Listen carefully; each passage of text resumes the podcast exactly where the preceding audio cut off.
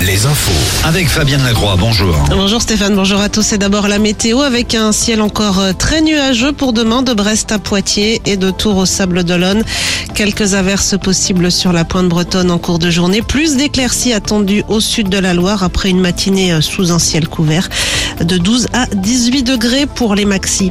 Euh, sur la route, des ralentissements en cette fin de journée, notamment entre Auray et Vannes, aux abords de Nantes ou encore sur l'A10 à la sortie de Bordeaux. Euh, trafic chargé hein, pour cette dernière journée de week-end prolongé.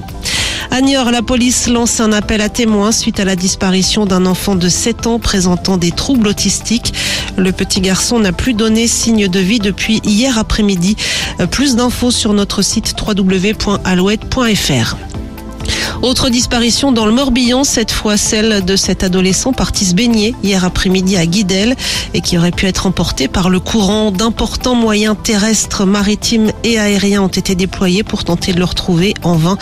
Les recherches ont dû être suspendues hier soir. Et puis à Marseille, les secours toujours mobilisés pour tenter de retrouver d'éventuels survivants suite à l'effondrement d'un immeuble. C'était dans la nuit de samedi à dimanche dans le centre-ville.